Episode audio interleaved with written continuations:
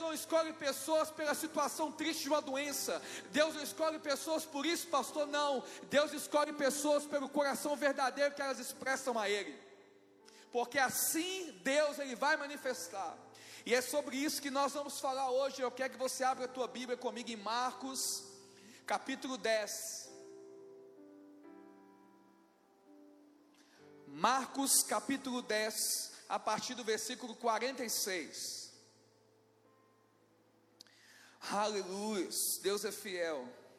Não há outro Deus além de ti, Pai. Quantas pessoas queriam ter esse privilégio que nós temos hoje de poder falar da palavra de Deus e não estão aqui mais? Quantas pessoas queriam te ouvir agora, mas estão entubados por respiradores, agora lutando contra esse vírus dentro de um hospital?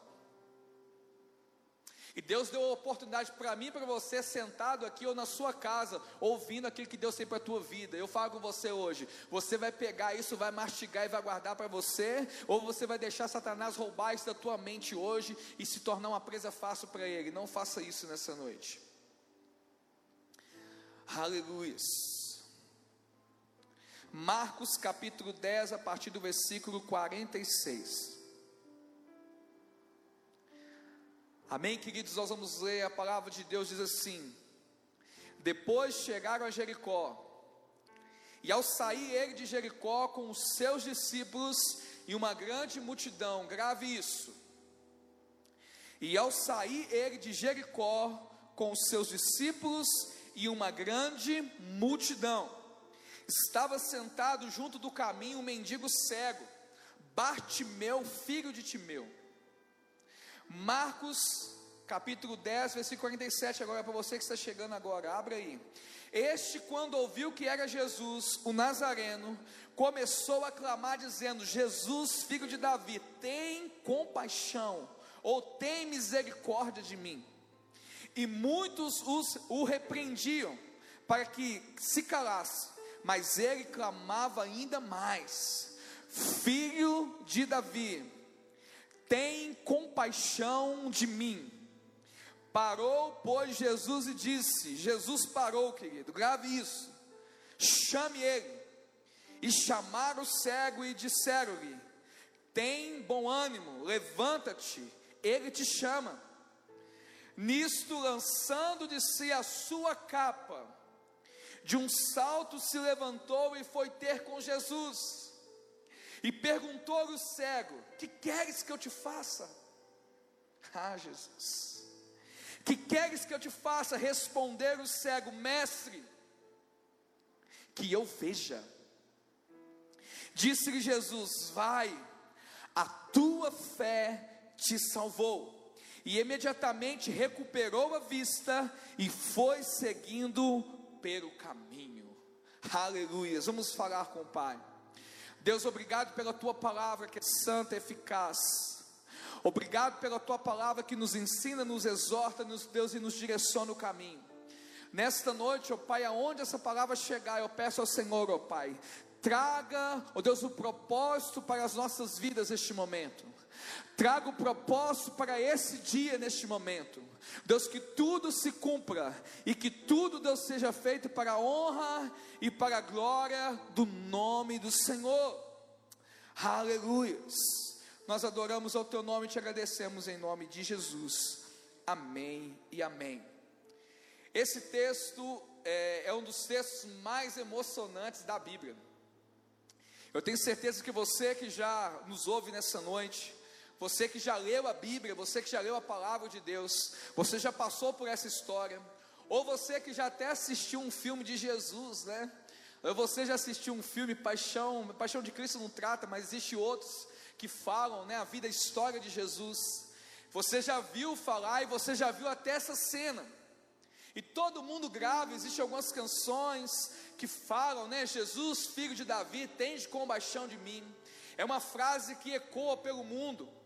E hoje nós vamos falar um pouquinho detalhadamente sobre isso tudo. Jesus ele estava numa cidade chamada Jericó. Essa, essa cidade, Jesus chegou lá, e Jesus ali ele pôde operar muitos milagres. Jesus operou tantos milagres, mas tantos milagres naquela cidade, que quando ele resolve sair da cidade, ele não sai sozinho, sai ele, os seus discípulos e sai também a multidão. A fama de Jesus percorreu toda aquela cidade. Imagina você agora no lugar de Jesus. Você entrou num, num ambiente ao qual ninguém te conhecia, ninguém sabia quem você era, e você chega nesse ambiente, de repente Deus faz de você um profeta neste lugar.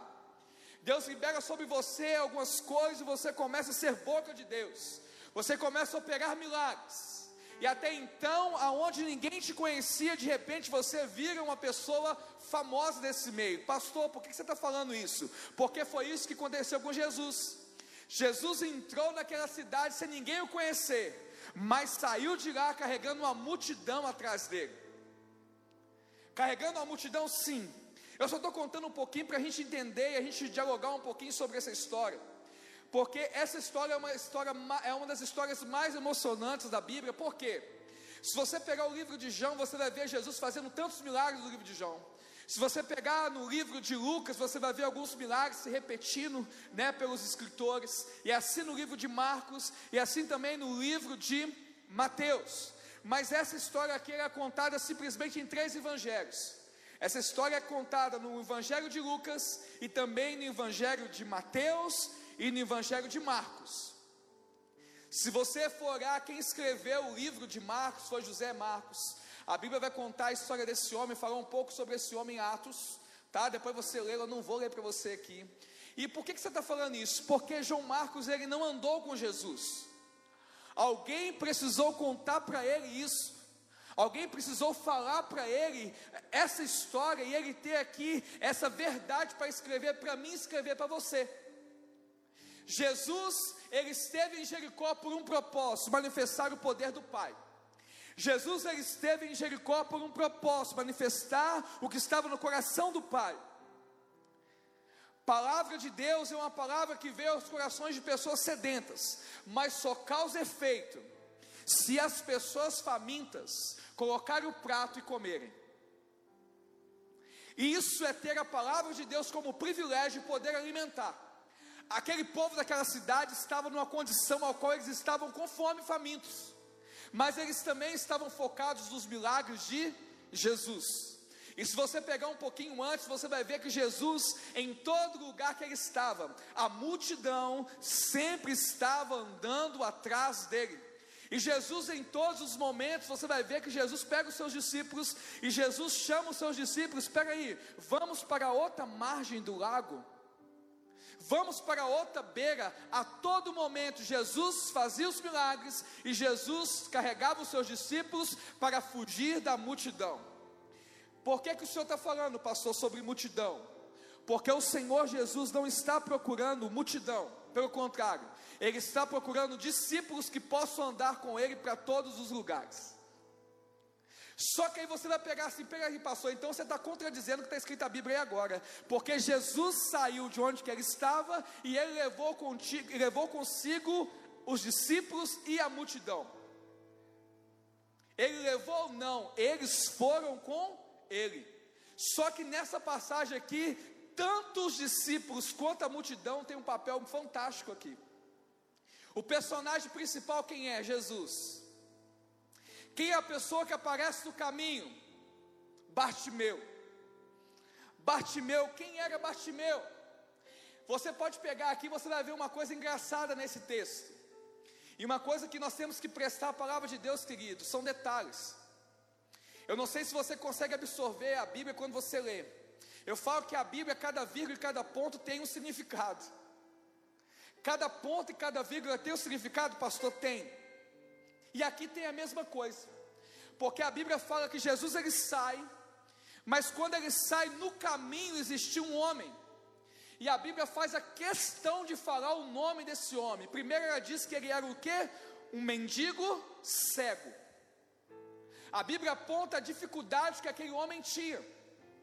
E a Bíblia também cita o nome dele. Quem é o nome deste homem? Bartimeu.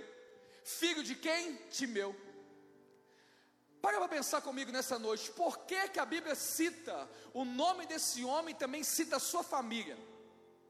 Porque todo homem de Deus e toda mulher de Deus, ele tem uma identidade. E ele tem a sua origem. É muito vago você simplesmente ler o texto e entender.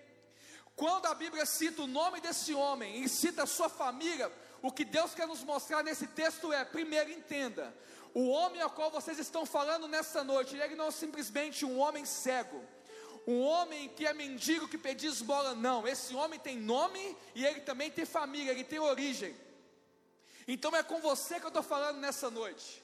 Porque Deus ele tem certeza que essa palavra é direcionada ao meu coração e é direcionada ao teu coração. Pessoas que têm identidade e pessoas que têm origens. Ô oh, glória!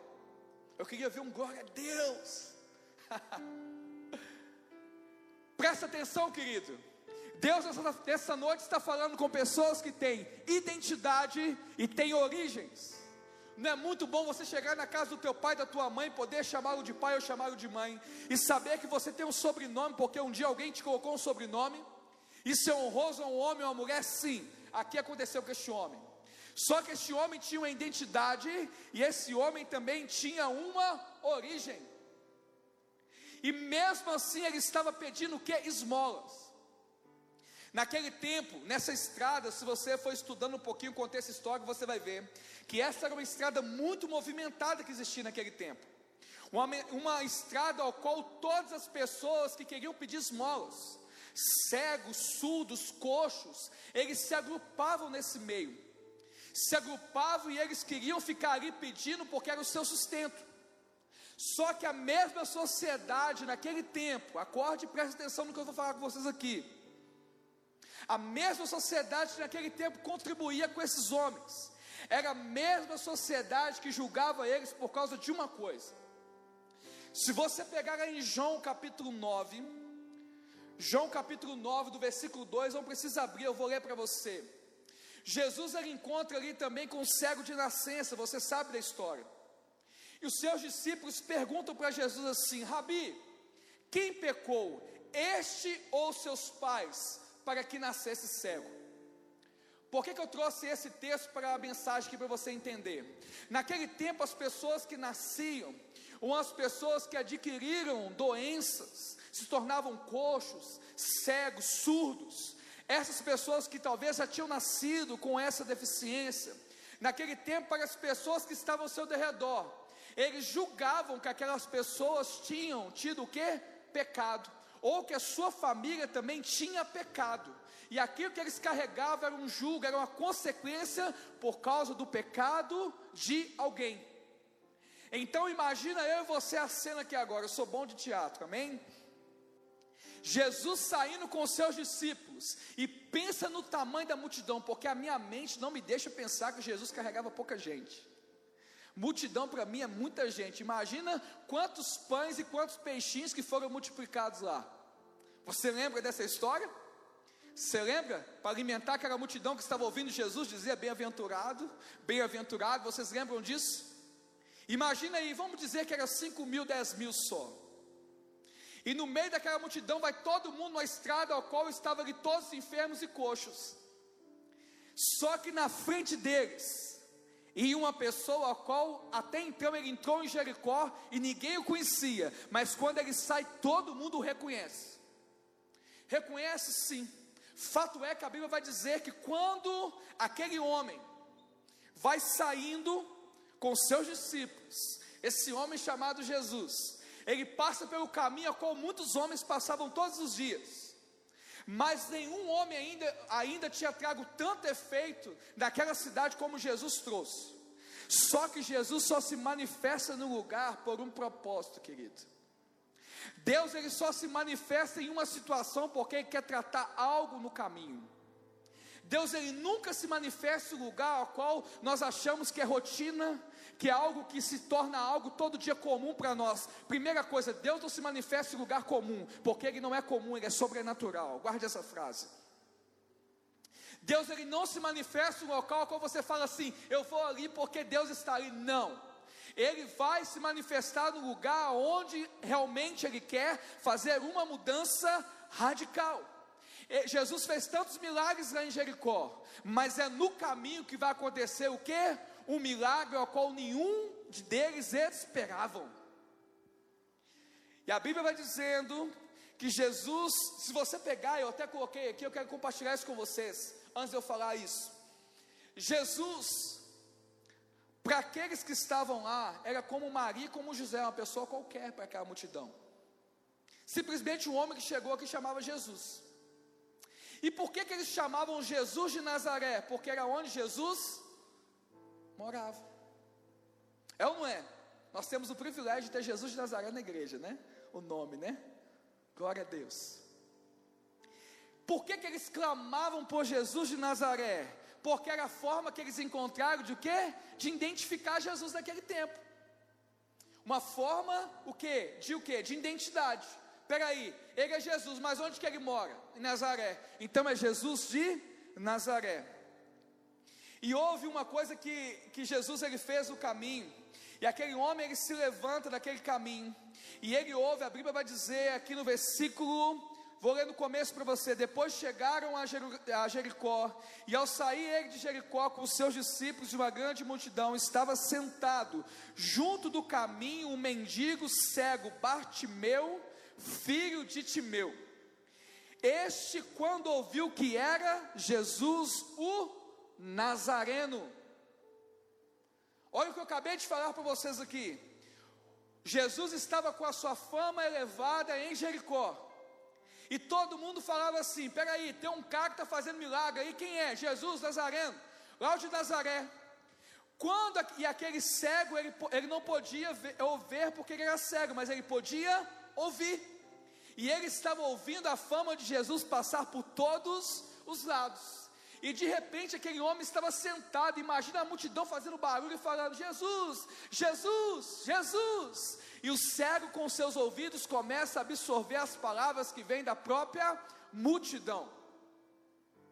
E ele fala assim: peraí, é Jesus?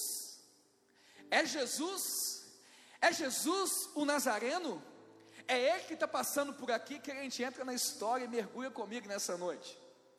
Era a oportunidade que aquele homem tinha da vida dele. Era a oportunidade da história daquele homem. Era a oportunidade que ele tinha de conhecer uma pessoa que até então ele não podia ver, mas ele podia ouvir.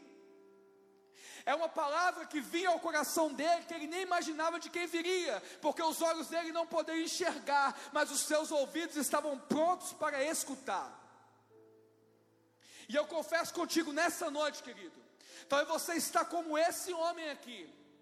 Esse homem já ouviu falar, mas ele nunca tinha visto e nunca tinha andado com Jesus. Não, pastor, não, porque a Bíblia diz isso. O que aconteceu com aquele homem então conheceu a Jesus? Ele estava no caminho que Jesus ia passar. Ei, querido, acorde para o que Deus está falando para mim e para você aqui nessa noite. Acorde para essa história porque é uma história emocionante, sim, mas é uma história que traz uma verdade muito grande para o meu coração e é uma história que traz uma verdade muito grande para o teu coração. Porque Jesus ele passa em caminhos ao qual ele preparou. Mas Jesus ele move montanhas para pessoas que acreditaram e o esperaram no caminho. Aquele homem ouviu toda a fama e falou assim: "Peraí, ele vai passar aqui, eu vou ficar aqui". Só que quando Jesus ele vem, imagina comigo, a multidão está vindo empurrando Jesus com os discípulos. A multidão está vindo e está empurrando Jesus porque a multidão apertava ele. Não tem como você pensar em multidão e achar que Jesus estava sozinho, não, querido. Presta atenção, a multidão estava querendo o que? Os milagres. As multidão estavam querendo o que? Cura, transformação. Existiam com certeza mais cegos, surdos, coxos no meio daquele povo. Existiam muitos, só a estrada onde eles estavam era um local onde as pessoas que estavam debilitadas, pessoas com necessidade estavam, porque eles precisavam sim, o que? Do recurso mas naquele momento estava passando uma pessoa naquele lugar que poderia dar para eles algo que ninguém ainda podia ter dado até aquele momento. E Jesus ele vai passando e a multidão vai arredando e vai arredando e vai arredando. E de repente aquele homem ouve Jesus vindo e ele começa a clamar e diz assim: Jesus, filho de Davi, tende compaixão de mim. Aí você vai pegar por que, que ele chama Jesus filho de Davi. Naquele tempo eles tinham uma visão que o Messias viria. E esse Messias, ele viria da linhagem de Davi. Então aquele homem, olha para você ver a profundidade dessa palavra, acorde para o que Deus está falando aqui conosco. Você que está na tua casa, acorde, presta atenção no que Deus vai falar aqui agora. Aquele homem clama por Jesus. Até então, todos conheciam o nome de Jesus por Jesus de Nazaré mas só aquele homem reconhece que ele era da linhagem de Davi, por quê? Porque ele só de escutar e só de ouvir as outras coisas, ele conseguiu enxergar nos seus olhos espirituais a identidade de Jesus que ainda estava no secreto, porque ele sim era o Messias. Ei, acorde porque Deus está falando para mim e para você aqui. É muito forte essa declaração. E ele diz: Jesus, filho de Davi. Jesus escutou e falou assim: Peraí, tem alguém que clama por mim que já reconheceu quem eu sou. Eu estive dentro de Jericó e ninguém me chamou. Eu estive lá, eu fiz milagres e ninguém me gritou pelo que eu sou. Todo mundo está querendo que eu possa fazer. Esse não. Esse reconheceu a minha identidade ainda não revelada. Eu quero ouvir quem é esse homem. E quando esse homem clama, quanto mais ele clama, quanto mais ele fala mais alto, ele vai falando. Eu entendo que ele não falou uma vez só. Naquele tempo não tinha esse microfone que está aqui agora. Eu falando para vocês e vocês me ouvindo aí na casa de vocês. Não existia nenhum locutor gritando: peraí, deixa eu falar. Ei, Jesus, filho de Davi. Não tinha. E primeiro, pensa na pessoa cega, ela não sabe nem a direção, ela tem que ficar apurando com seus ouvidos, tentando de alguma forma achar de onde vem, de onde vai passar, porque aquele cego, querido, ele não tinha enxergado nem aonde era o lugar que ele vivia todos os dias, ele nunca tinha visto aquele lugar, e Jesus vai passando por aquele lugar, mas quanto mais ele clama mais alto, lembra que eu falei com vocês no começo? Jesus saiu com seus discípulos e a multidão o, o seguiu. A multidão tem um propósito muito grande nesse texto. Qual é, pastor? Porque quando ele começa a clamar, a multidão manda ele calar a boca. Ei, e o versículo 48 vai dizer: E muitos o repreendiam. Não está dizendo aqui que era só um, não. Ei, fica quietinho, não era só um, não, era muitos. Eu fico imaginando que seriam aqueles que queriam milagre também. Ô, oh, cala a boca, vai passar pega aí, é minha vez. O que, que você está nem vendo? Pega aí, fica quieto aí. Por isso, aquele homem no seu coração, ele levanta sua voz e clama, e vai dizendo: Jesus, filho de Davi, tende misericórdia de mim. Lembro que eu falei aqui um pouco antes de eu começar a pregar, que as misericórdias de Deus se renovam a cada manhã. Nós aprendemos hoje aqui, eu vou falar algo de Deus para a tua vida que está em casa. Você que está aqui e na sua casa, aprende uma coisa: Deus se manifesta sobre uma nação, Deus se manifesta sobre uma família, Deus se manifesta sobre a história de uma pessoa, quando esta pessoa no seu coração clama, sabendo qual é a identidade do seu mestre. Só assim sim, porque quando eles, Jesus, na verdade, quando Jesus escuta aquele homem clamar, olha para você ver aqui do céu isso. Quando Jesus escuta aquele homem clamar, gente, acorde, preste atenção. A multidão clamava o tempo todo por Jesus. Todos que estavam ali queriam falar com Jesus. Todos queriam aquilo que Jesus podia fazer, mas por que, que Jesus ouve esse homem? porque no seu coração algo tocou do céu, porque aquele homem falou palavras que não vieram dele. Ele se revelou para Jesus com a identidade que vinha do céu. Eu te conheço. Eu te conheço. Todo mundo fala quem você é de Nazaré, mas eu não. Para mim você é da linhagem de Davi.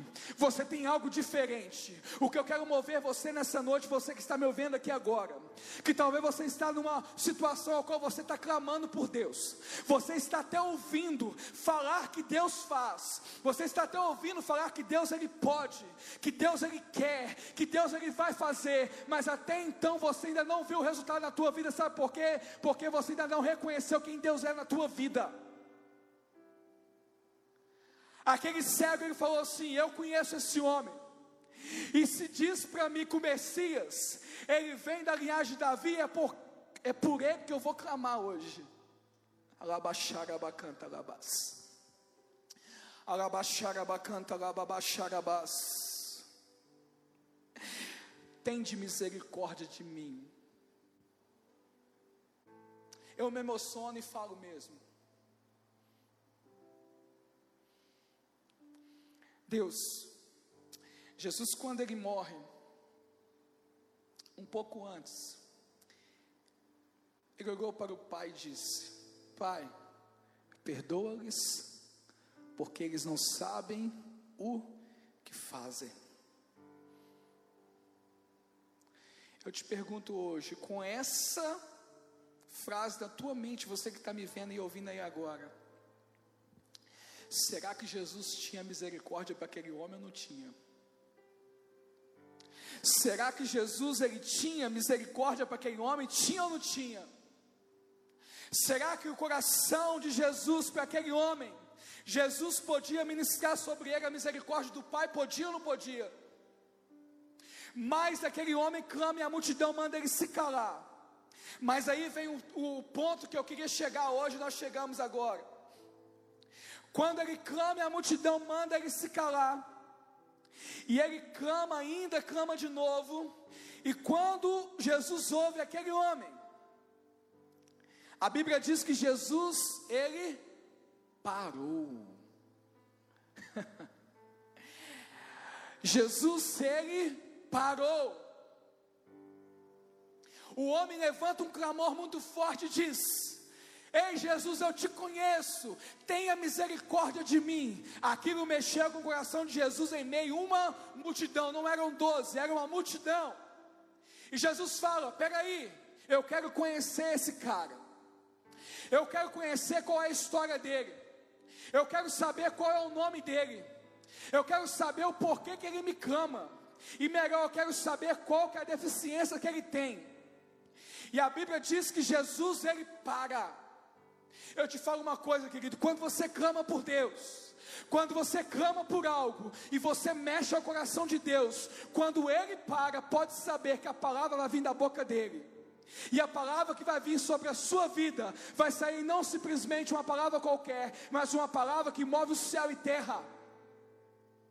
Jesus naquele momento para, e Jesus vira para a multidão: Ei, multidão, você que mandou eles se calarem. Você que mandou ele se calar. Ei, multidão que mandou ele, ele ei, multidão, é você que eu estou falando. Jesus para e todo mundo toma um susto. Eu gosto de entrar na história. Todo mundo tomou um susto. Ei, pega aí, Jesus mandou parar.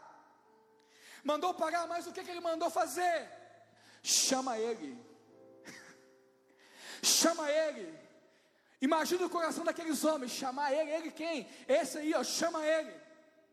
E as, e as pessoas ligaram para aquele homem e dizem assim para ele: diz assim, olha, tem de bom ânimo. A multidão que mandou aqueles homens se calarem falou para ele assim: tende bom ânimo. Mas por que, que a multidão vira o discurso? Porque quem mandou a multidão falar não foi o homem, quem mandou a multidão falar foi Jesus. O que eu quero falar para a tua vida hoje é o seguinte: talvez Deus te chamou, Deus tem colocado algo na tua vida, algo tem parado a tua história, você clama e Deus não te responde, ou Deus quer te responder, as pessoas se levantam contra você, dizendo que você não vai conseguir, que você não vai fazer. Entenda, as mesmas pessoas que se levantam contra você, são as mesmas pessoas que Deus amanhã vai mandar vir na tua vida e saber que Ele é Deus e faz milagre em você. Esse é o nosso Deus, aleluias. E Jesus vira para aquele homem, melhor antes, a multidão vira para ele e fala assim: tem de bom ânimo, levanta-te, ele te chama. Imagina um homem que até então não podia ver, só ouvir, e nunca imaginou na vida dele alguém passar lá naquele lugar onde que estava, sem deixar para ele o que é uma moedinha, um dinheiro. Naquele dia, um homem o chama, uma, uma cidade inteira clamava pelo nome de um homem, esse nome era Jesus de Nazaré. E no caminho lá vem esse homem que a multidão clama por ele o tempo todo, e você está o quê? Debilitado no meio do caminho, mas de repente você clama e esse homem vira para você e fala assim: Vem cá, porque eu estou te chamando. Uma coisa esse cego fez e é fantástico, e a multidão citou algo que realmente mexe com o meu coração, e eu quero que mexe com o teu aqui hoje. Quando ele recebeu a palavra, tem de bom ânimo, a multidão virou para ele e falou assim: Olha, levanta-te. O que eu quero mostrar para você é o seguinte: todas as vezes que você for ter um encontro com Deus, não vai ser deitado, não vai ser caído, vai ser de pé, porque antes de ele falar contigo, ele vai te levantar e vai deixar de pé. Você está entendendo o que Deus está falando contigo aqui? É uma palavra realmente salvação para a nossa vida aqui hoje. É uma palavra que realmente Deus ele mexe com as nossas estruturas. Por isso eu entendo que é uma das passagens mais lindas da Bíblia. E é uma palavra que mexe muito com nós. Porque quando a multidão que mandou ele calar, fala com ele assim: olha, fica tranquilo. Só que você vai ficar o quê? De pé. Aleluias. Aí o negócio fica um pouco estreito. Que a multidão vira para ele e fala assim: olha, fica de pé porque Ele te chama. Ele te chama. Ele quem? Ele não tinha ele não podia ver. Você está entendendo como que é forte isso? Ele te chama, ele não podia ver. Mas uma coisa você pode entender com os olhos espirituais, ele já tinha enxergado a identidade do Messias, o filho de Davi. E ele clamou por uma coisa que ele precisava, que era o quê? misericórdia. Misericórdia, pastor, sim. Em Mateus capítulo 7, no versículo 7, Jesus diz assim: Pedi e dá-se-vos-á, buscai e achareis, batei e abri-se-vos-á. Será que no meio daquela multidão tem alguém que estava pedindo algo? Será que no meio daquela multidão tinha alguém que estava buscando algo?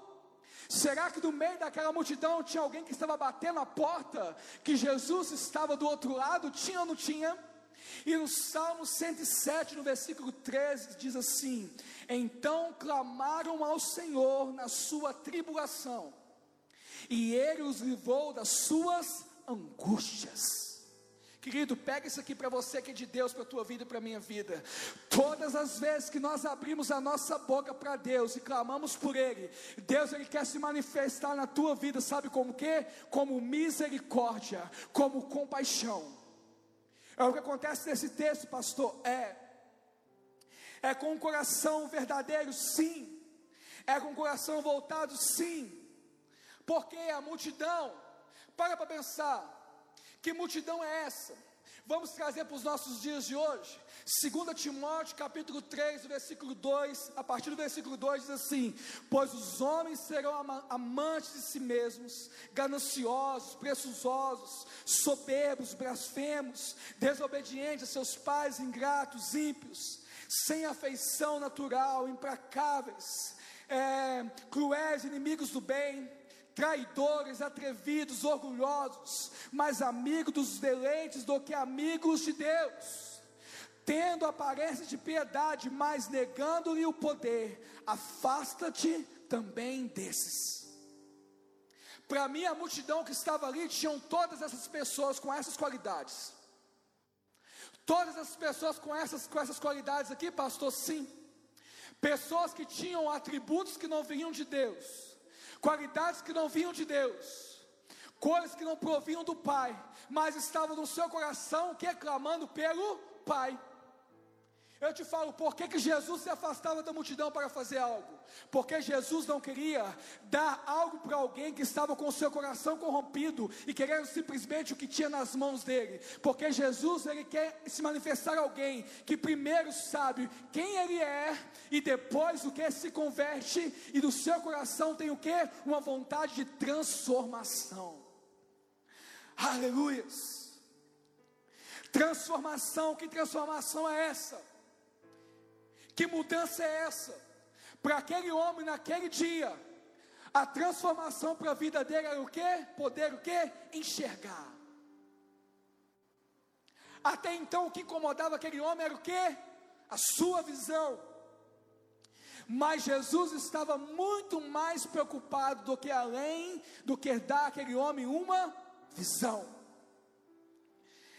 E o versículo 50 do capítulo 10 de Marco vai dizer algo fantástico. Nisto, olha para você ver aqui do céu. Jesus, as pessoas, na verdade, chamaram ali o cego, mandaram levantar e, dizer, e disse para ele assim: O mestre vai te chamar, e ele está te chamando. Só que no versículo 50 é a parte mais linda desse texto, porque aquele homem, quando se levanta, ele ainda tem algo sobre a vida dele que no versículo 50 vai dizer: Nisto, lançando de si a sua capa, de um salto se levantou e foi ter com Jesus. A multidão mandou ele levantar, mas não mandou ele largar a capa. Pega algo do céu para a tua vida aqui. Pega algo do céu para a tua vida e para a minha vida. A multidão mandou ele se levantar, mas ele sabia que não era simplesmente se levantar, ele precisava abrir mão de algo que estava andando com ele ainda muito tempo. E a Bíblia diz que ele se levanta como no salto e joga a sua capa. E depois que ele joga a capa, ele sim vai se encontrar com o Mestre. Eu já vi tanta gente pregando sobre esse texto, dizendo sobre a capa. O que é essa capa? O que pode ser essa capa? Ei, por que, que ele tinha essa capa? Era naquela época era uma forma dos cegos. De todo mundo saber que aquele homem era cego, ele tinha que ter sobre, sobre os seus ombros uma capa. E essa capa ela não, ela não só cobria as suas costas, mas também a sua frente. Todo mundo que olhava para aquele homem falava assim: esse cara é cego. Esse cara tem uma deficiência. Só que você entendeu no começo da pregação que não era simplesmente ser cego, a multidão orava para ele e falava se assim, alguém pecou na, na família dele, ou esse homem pecou, existe um peso sobre a vida dele. Isso, eles oravam para a capa e eles enxergavam tudo de ruim. Eles oravam para a capa e falavam assim: esse cara é um covarde, esse cara alguém errou, esse cara vai morrer assim, esse cara é um pobre coitado. Eles oravam para a capa e eles tinham uma leitura totalmente, ninguém chamava aquele homem pelo nome. Só que o texto vai começar dizendo que ele tinha uma identidade, que ele tinha uma origem. O texto fala isso. O nome dele era Bartimeu e ele pertencia à família de Timeu. Eu falei no, no começo e repito de novo para você que está me vendo. Deus ele tem uma chamada para a tua vida. Mas Deus nunca vai te chamar por apelido. Deus ele sempre vai chamar pelo nome. E Deus vai querer que você dê valor às tuas origens, à tua família. E aquele homem, naquele momento, quando ele se levanta, quando ele joga aquela capa, eu fico imaginando a cena. Peraí, eu vou conversar com esse homem, eu vou conversar com ele, eu sei quem esse homem é. Mas eu quero ir um pouquinho além do que, do que a minha imaginação pode, porque eu não posso vê-lo. Então eu entendo que eu não quero mais o que eu vivi até hoje. Eu quero mudar isso. Eu quero mudar isso de uma forma. E aquele homem, quando ele se levanta, ele obedeceu à multidão, sim, se levantou, mas ele foi além de uma ordem da multidão. Ele falou assim: Eu não quero mais acusação sobre mim. Eu não quero que as pessoas olhem para mim e falem que eu pequei. Eu não quero que eles olhem para mim e falem que a minha família pecou. Eu não quero mais acusação, porque eu não quero ser mais cego. E eu tenho certeza que esse homem vai fazer algo. Querido, Jesus tinha falado que aquele homem quer curar ele. Não. Jesus tinha citado alguma palavra para aquele homem? Não. Antes de Jesus falar qualquer palavra, ele tomou uma iniciativa. O que Deus fala para mim e para você nessa noite, que além das suas expectativas, Deus espera uma iniciativa tua, para que Ele faça na tua vida algo que Ele ainda não fez. Todas as vezes quando nós vamos aproximar de Deus, Deus liga para mim e para você e fala assim: o que que você vai tirar?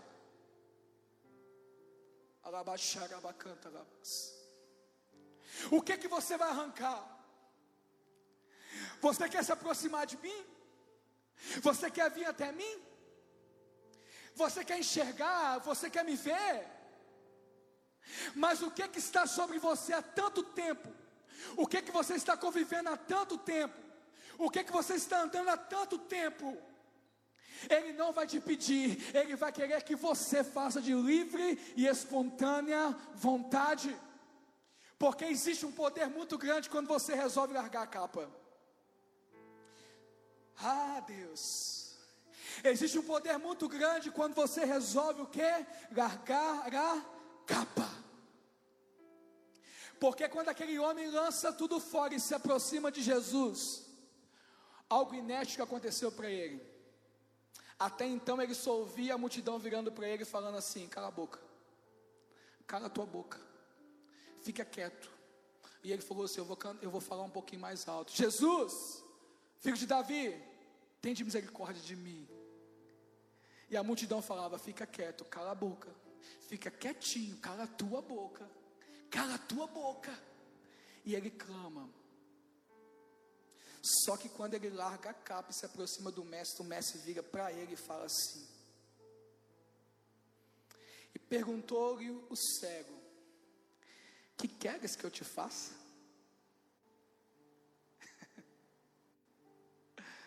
Olha a profundidade de uma pergunta vinda de Jesus. Era uma multidão que saiu com Jesus, com seus discípulos, uma multidão que estava apertando. Jesus podia orar para qualquer um, mas Jesus naquele dia resolveu ouvir a voz de um cego que não enxergava, nunca viu ele na vida, mas só ouvia falar. Aqui existe um poder muito grande nesse texto, porque você vai falar comigo assim: Eu nunca andei com Jesus, mas não existe ser humano na terra que nunca ouviu falar de Jesus. Não existe uma pessoa na face, principalmente nesses dias. Não existe pessoas que nunca ouviram falar de Deus. Aquele cego ele não andava com Jesus. Ele tinha uma limitação que o deixava demarcado num território, que o deixava marcado num território, o qual ele estava na situação entre todos iguais. Todos estavam ali levando um jugo de uma sociedade, todos estavam ali levando um jugo de uma opressão, todos estavam ali levando um jugo. Mas no meio de todos, um resolveu clamar por alguém que ele precisava naquele momento que fizesse algo para ele. E aquele cego, quando Jesus vira a resposta, eh, faz uma pergunta para ele, desculpa. Quando Jesus faz uma pergunta para ele, ele não vira para Jesus e fala assim: coloca umas moedinhas aqui que eu estou precisando de dinheiro. Mas por que que aquele cego não falou com Jesus isto? Porque antes dele se levantar, ele deixou a capa das esmolas caída no chão. Antes dele se levantar, ele deixou a capa da escravidão caída no chão. Entenda uma coisa: quando você larga a capa que te prende numa escravidão eterna que vinha sobre a tua vida, quando você larga a capa que te mantinha como um pedidor de esmola, como uma pessoa que queria na sua vida ter um sofrimento constante, aprenda uma coisa: quando você larga isso e joga isso sobre terra, a única coisa que pode sair da tua boca quando Deus te faz uma pergunta, sabe o que é? É? É uma resposta que vai mexer com o coração dele. Porque aquele homem vira para o mestre e fala com o mestre assim: Que queres que eu te faça? Jesus faz a pergunta e ele responde claro e objetivo: Mestre, que eu veja. Ei, ele falou daquilo que ele estava precisando? Sim. Ele falou da sua necessidade? Sim. Ele falou do que? Daquilo que as pessoas o acusavam todo dia? Sim. Talvez o que está faltando para você e para mim nessa noite, sabe o que, que é? É abrirmos a nossa boca e contarmos para Deus aquilo que realmente está nos assolando, aquilo que está tirando a nossa paz. E sabe que você precisa ficar para Deus e falar: ah, Deus, as pessoas estão me acusando. Ei Deus, as pessoas estão colocando sobre mim um jugo. Ei Deus, eu estou levando esse jugo da minha infância. Eu estou trazendo isso da minha família. Eu estou trazendo isso lá de trás, Deus. E até hoje eu não consigo livrar disso. O que Deus diga para você e para mim nessa noite é: largue a capa da perseguição, largue a capa da afronta, largue a capa daquilo que vem te tirar paz, porque eu quero falar contigo. Só que quando aquele homem fala para o mestre, eu quero ver. Jesus, no seu coração, é movido algo fantástico. Por quê? Nós lemos em João capítulo 9, versículo 2, que os discípulos questionaram a Jesus: quem pecou? Ele ou seus pais, com aquele cego de nascença? Jesus, no versículo 3, responde fantástico para aqueles homens. Eu estou indo lá para você entender o que está acontecendo aqui. E Jesus responde aos discípulos e diz assim: nem ele pecou e nem os seus pais, seus pais, mas foi para que nele se manifestem as obras de Deus. O que eu quero te falar nessa noite do céu para a tua vida, que aquilo que você chama de capa hoje, sabe o que, que é? É simplesmente algo que Deus vai usar para manifestar a glória dele na sua vida. Oi, Talvez o que você usa hoje, sabe o que, que é? Talvez essa dificuldade, essa opressão, será depressão, será o que for que te afronta, um passado que te persegue. Talvez isso seja a tua capa hoje. Sabe o que Deus está falando contigo? É só largar, porque é para isso que eu vim, é sobre isso que eu vou manifestar a minha glória sobre a tua vida. É sobre isso, pastor, é sobre isso. Nem ele, nem os seus pais pecou, mas foi para que nele se manifestem a obra de Deus. Naquele momento, quando Jesus teve encontro com aquele cego, aquele homem vira para Jesus e fala assim: atende a minha necessidade. Jesus virou e falou assim: peraí. Sobre você eu posso liberar algo que não é seu, mas é do Pai. Eu vou liberar sobre você para que a obra do Pai se manifeste em você e as pessoas olhem para você e entendam que em você foi liberado algo do céu. A glória, algo do céu, algo direto do trono. Em todos os lugares que Jesus pisou, algo sobrenatural aconteceu, porque não vinha de homens, não vinha de palavras humanas, vinha do coração do Pai. Coração do Pai, pastor, sim. Aí você vira para mim e fala assim, pastor, a minha capa é fraqueza. A minha capa, sei lá, pastor, eu peco. A minha capa, eu não estou aguentando mais essa perseguição. Eu não estou aguentando mais, eu vou matar, eu vou fazer qualquer coisa. Sabe o que está escrito em Romanos capítulo 5, no versículo 20? Sobreveio, porém, a lei para que a, que a ofensa abundasse.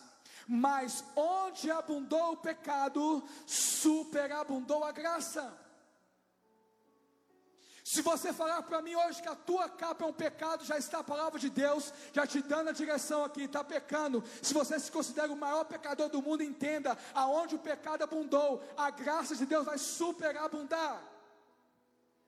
Aí você fica para mim e fala assim, pastor, estou fraco. Igual a galinha da Angola, estou fraco, estou fraco, estou fraco, estou fraco.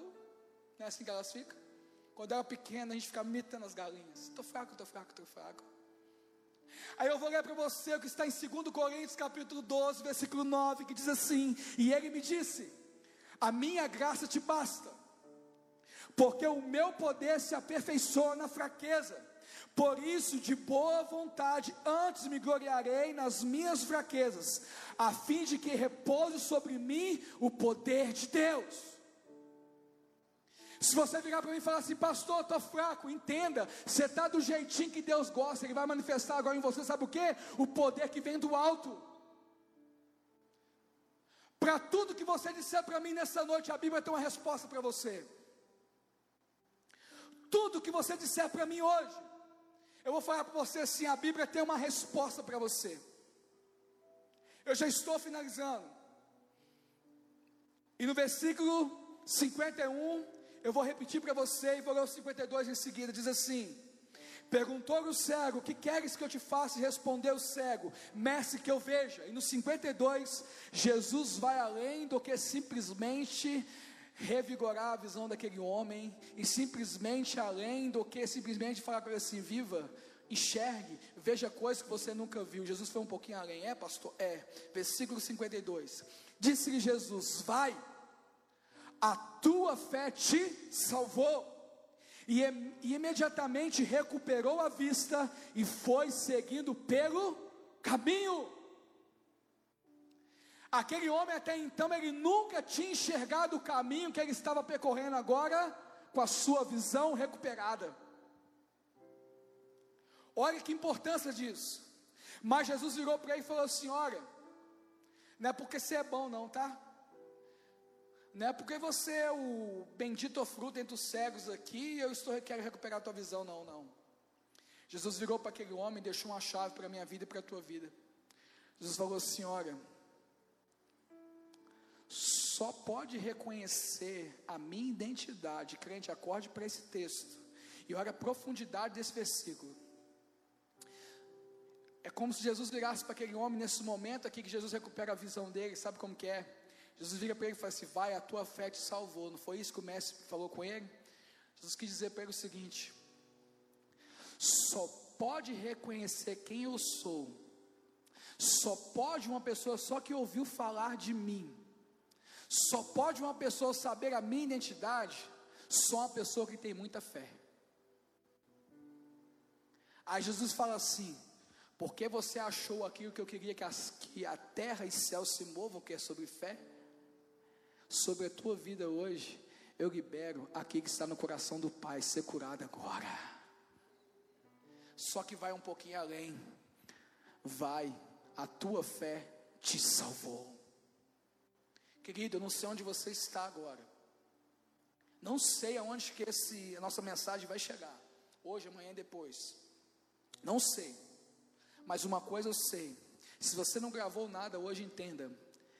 Esse cego, ele só pôde ter o seu milagre, porque ele reconheceu quem Jesus era. Esse, esse cego, ele só pôde nunca mais ser chamado de cego, sabe por quê? Porque um dia ele esteve no caminho de Jesus. Eu te pergunto hoje, qual é o caminho que você está?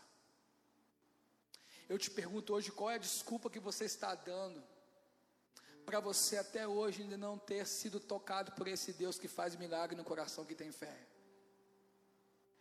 Eu te pergunto hoje, Jesus ele fará na sua vida aquilo que ele já sabe o que é necessário para a sua vida.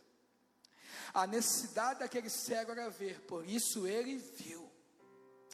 Mas algo notório aconteceu naquele dia. A fé daquele homem manifestou no coração de Jesus o propósito que estava escondido no coração do Pai. E Deus do céu. Ainda bem que está gravando, que depois eu vou pegar essa. O coração do Pai foi movido, o propósito foi revelado a Jesus, e o cego teve o milagre que ele precisava. Eu te pergunto hoje no teu coração, querido, aonde você está? Jesus vai passar, porque Ele passa por todos os caminhos nessa noite. Aonde você está, não importa que lugar que você esteja, eu vou falar contigo hoje olhando nos teus olhos. Aonde você estiver, eu estou falando hoje, Jesus vai passar no teu caminho, porque Ele quer trazer uma manifestação a você. Ele quer trazer uma manifestação a você. Ele quer trazer uma manifestação de quê, pastor? De vida. Ele quer trazer uma manifestação, manifestação de quê? De transformação, de cura. O que ele manda falar contigo é o seguinte: fique de pé, mas larga a capa e venha até mim, porque eu quero você de mãos vazias. Ei, se o problema te assola nessa noite, eu vou profetizar sobre a tua vida. Largue a capa hoje, porque Jesus tem solução para ele. Se tem algo que está tirando a tua paz hoje, Deus manda te falar, largue hoje essa capa e entenda que Deus ele tem para a tua vida algo que você ainda não experimentou. Pare de ficar dando desculpa para aquilo que Deus já mandou sair da tua história há muito tempo. Pare de ficar buscando aquilo que Deus já mandou sair há muito tempo. Pare de ficar indo lá no aquário todos os dias e falando assim: peraí, eu não queria te pegar, não, mas hoje eu vou pegar você. Vou viver só hoje. Entenda: o que Deus tem para a tua vida é muito maior do que uma pesca involuntária. O que Deus tem para a tua história vai além daquilo que você já imaginou viver.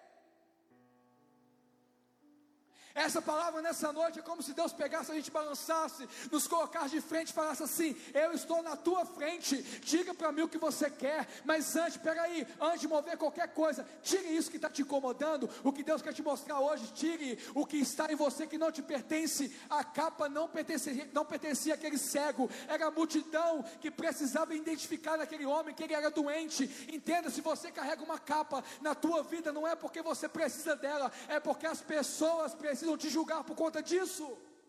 Você entendendo hoje que essa capa não pertence a você, que simplesmente vai servir como acusação para você, por que, que você vai prosseguir com essa capa? Por quê? Deus hoje manda te falar, olha para você ver Romanos capítulo 8, a partir do versículo 1. Diz assim: portanto, agora nenhuma condenação há para aqueles que estão em Cristo Jesus porque a lei do Espírito da vida em Cristo Jesus te livrou da lei do pecado e da morte, porquanto que era impossível a lei, visto que se achava fraca pela carne, Deus enviando o seu próprio filho em semelhança de carne, de, da, da, carne do pecado, e por causa do pecado, na carne condenou o pecado, para que a justiça, exigência da lei se cumprisse em nós que não andamos segundo a carne, mas segundo o Espírito. Entenda uma coisa: não existe condenação para aqueles homens que um dia reconheceram que a capa para ele não é necessário. Não existe. Não, pastor, não. Porque quando você abre mão de uma coisa que não é sua, Deus fala assim: agora eu vou te dar o que você precisa. É sim. Romanos capítulo 8, a partir do versículo 35. Quem nos separará do amor de Cristo? Ei, escuta isso aí para você. A tribulação, ou a angústia, ou a perseguição, ou a fome, ou a nudez, ou o perigo, ou a espada, como está escrito: por amor de ti somos entregues à morte o dia todo, fomos considerados como ovelhas para o matadouro, mas em todas essas coisas somos mais que vencedores por aquele que nos amou, porque estou certo de que nem a morte, nem a vida, nem anjos, nem principados, nem coisas presentes, nem futuras, nem potestades, nem altura, nem a profundidade, nem qualquer outra criatura nos poderá separar do amor de Deus que está em Cristo Jesus, nosso Senhor. Eu te pergunto hoje, qual é a desculpa para a gente? Nenhuma. Tudo que precisa para que nós possamos entregar nossa capa a Jesus já veio, já deu tudo. Toma. Não existe nada que possa segurar isso em você. E é por isso que eu quero orar pela tua vida nessa noite. Quer, pastor? Sim. Eu quero orar pela tua vida onde você está, aqui ou na sua casa. Quero orar porque quando Deus libera uma palavra como essa sobre a nossa vida, é porque Deus sabe que no nosso coração ou sobre os nossos ombros existe uma capa que nós não precisamos carregar ela. Você está entendendo? Se Deus ele liberou essa palavra sobre a minha vida e sobre a tua vida, é porque hoje ele está assim, eu acabei de estar ali, joga isso fora. Eu quero que você agora faça uma reflexão aí em minutos da tua vida. Eu quero que você feche os seus olhos onde você estiver agora em casa, aonde você estiver na rua, aonde você puder fechar os seus olhos, eu quero que você feche. Por quê, pastor? Porque eu quero que Deus agora mova no teu coração lugares que você precisa que Ele acesse neste momento. Sabe, querido, eu creio num Deus que entra em lugares ao qual Ele foi convidado. Então, nessa noite, eu quero que você convide. Deus, eu fechei os meus olhos e eu quero que o Senhor acesse esse, esse, esse lugar. Eu quero que o Senhor venha aqui, aqui, aqui, aqui. Deus, nesse momento, quer entrar em todas as áreas da tua vida. E Deus quer o lugar onde você acha que não precisa. Deus está falando assim: eu quero entrar em todos os lugares. Em todos os lugares. Jesus passou no caminho daquele homem. Aquele homem não foi atrás de Jesus, foi Jesus que passou no lugar qual aquele homem estava. O que Deus pede para te falar nessa noite é que Ele tem algo espetacular para a tua vida, mas você precisa estar no caminho de Jesus. Ele mesmo disse em João capítulo 14, versículo 6: Eu sou o caminho, a verdade e a vida, e ninguém vem ao Pai a não ser por mim. E ele diz também em João capítulo 8, versículo 32: E conhecereis a verdade, e a verdade vos libertará. Jesus é o caminho, ele também é a própria verdade, e ele também é a própria vida. O que ele quer manifestar a você hoje é a verdade, para que a vida em você crie o caminho que ele precisa para te levar para o céu. Querido, vamos orar neste momento.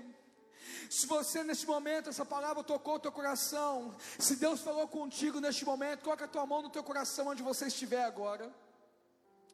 Coloca a tua mão no teu coração. Pastor, mas por que, eu tenho que colocar a mão no meu coração? Entenda, é fé. Só quem tem fé faz as coisas sobrenaturais. Deus, no nome de Jesus Cristo, Pai, ora para cada vida com a sua mão no seu coração agora. Deus, eu creio, Deus, na tua palavra, abaixar, abacanta, labás. Oh Deus, eu creio naquilo que o Senhor tem, Deus, preparado para esse tempo, Pai. Oh Deus, é muito além do que simplesmente um vírus, é muito além do que simplesmente uma pandemia. Oh Deus, é uma mudança de atitude. Oh Deus, é um reconhecimento de identidade. Oh Deus, é um reconhecimento, oh Pai, de caráter. Oh Deus, é uma transformação, oh Pai, incrível do que o Senhor tem preparado para esse tempo. Oh Deus, o Senhor nos traz essa palavra nessa noite, uma coisa eu confesso ao Senhor e peço ao Senhor, oh Pai, nesse lugar. Deus nos mostra, Deus, as capas, oh Pai, que tem, Deus, tentado nos prender. Oh Deus, nos mostre as, as capas de acusação. Oh Deus, nos mostre as capas, oh Pai, que tem, Deus, nos tirado, oh Pai, e tem nos levado em ambientes ao qual nós não precisamos acessar. Oh Deus, olha para este povo agora que ora, oh para essas vidas que estão em casa, no seu trabalho, na igreja, oh Pai, que estão em tantos lugares. Deus, uma coisa eu peço ao Senhor, oh Pai. Oh Deus, que o teu Espírito Santo comece a convencer esses homens, oh Pai, neste momento. Ó oh, Pai, que o Senhor venha convencê-los neste momento, ó oh, Pai, e que o propósito do Senhor seja manifestado nessas vidas. Eu oro ao Senhor, ó Pai, crendo, Pai. Vem arrancar de nós o que não pertence ao Senhor. Vem afastar de nós o que não é do Senhor. Ó Deus, e venha ministrar essa palavra aos nossos corações.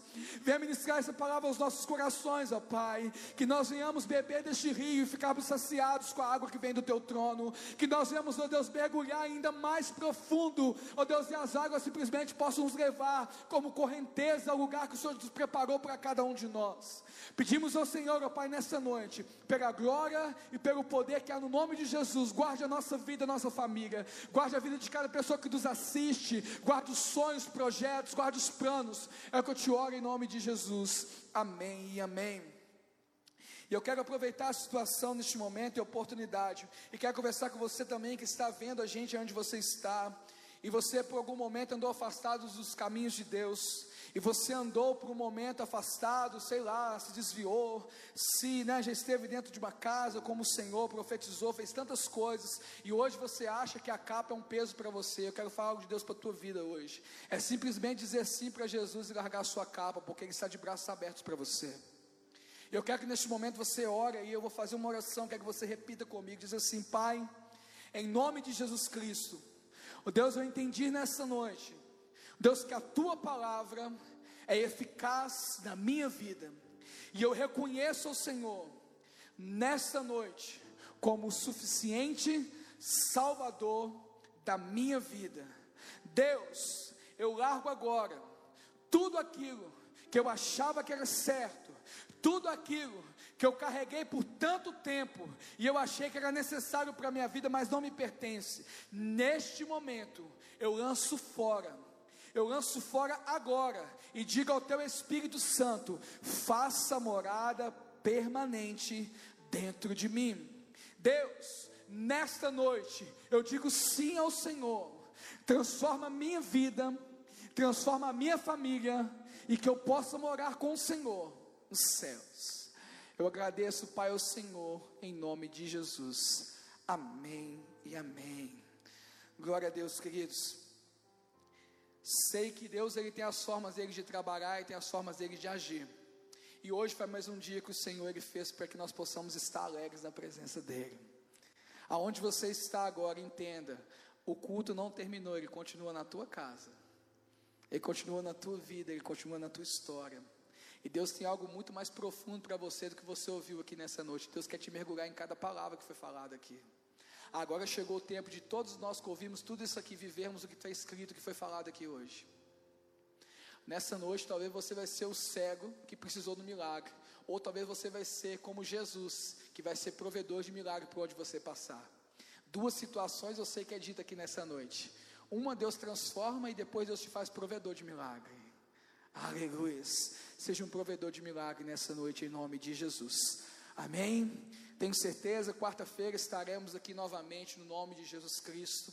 Deus ele tem uma palavra para as nossas vidas. Hoje foi dia de clamar pelo Brasil, hoje foi dia de clamar pela nossa nação. O mundo clama cada dia um pela sua nação agora, isso é fantástico. Quer dizer que o povo se arrependeu.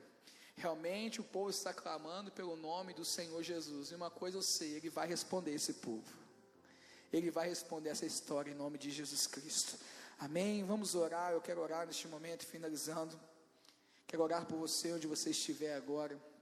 Você que puder, né, feche os seus olhos. Vamos agradecer a Deus por esse período né, precioso na presença dEle.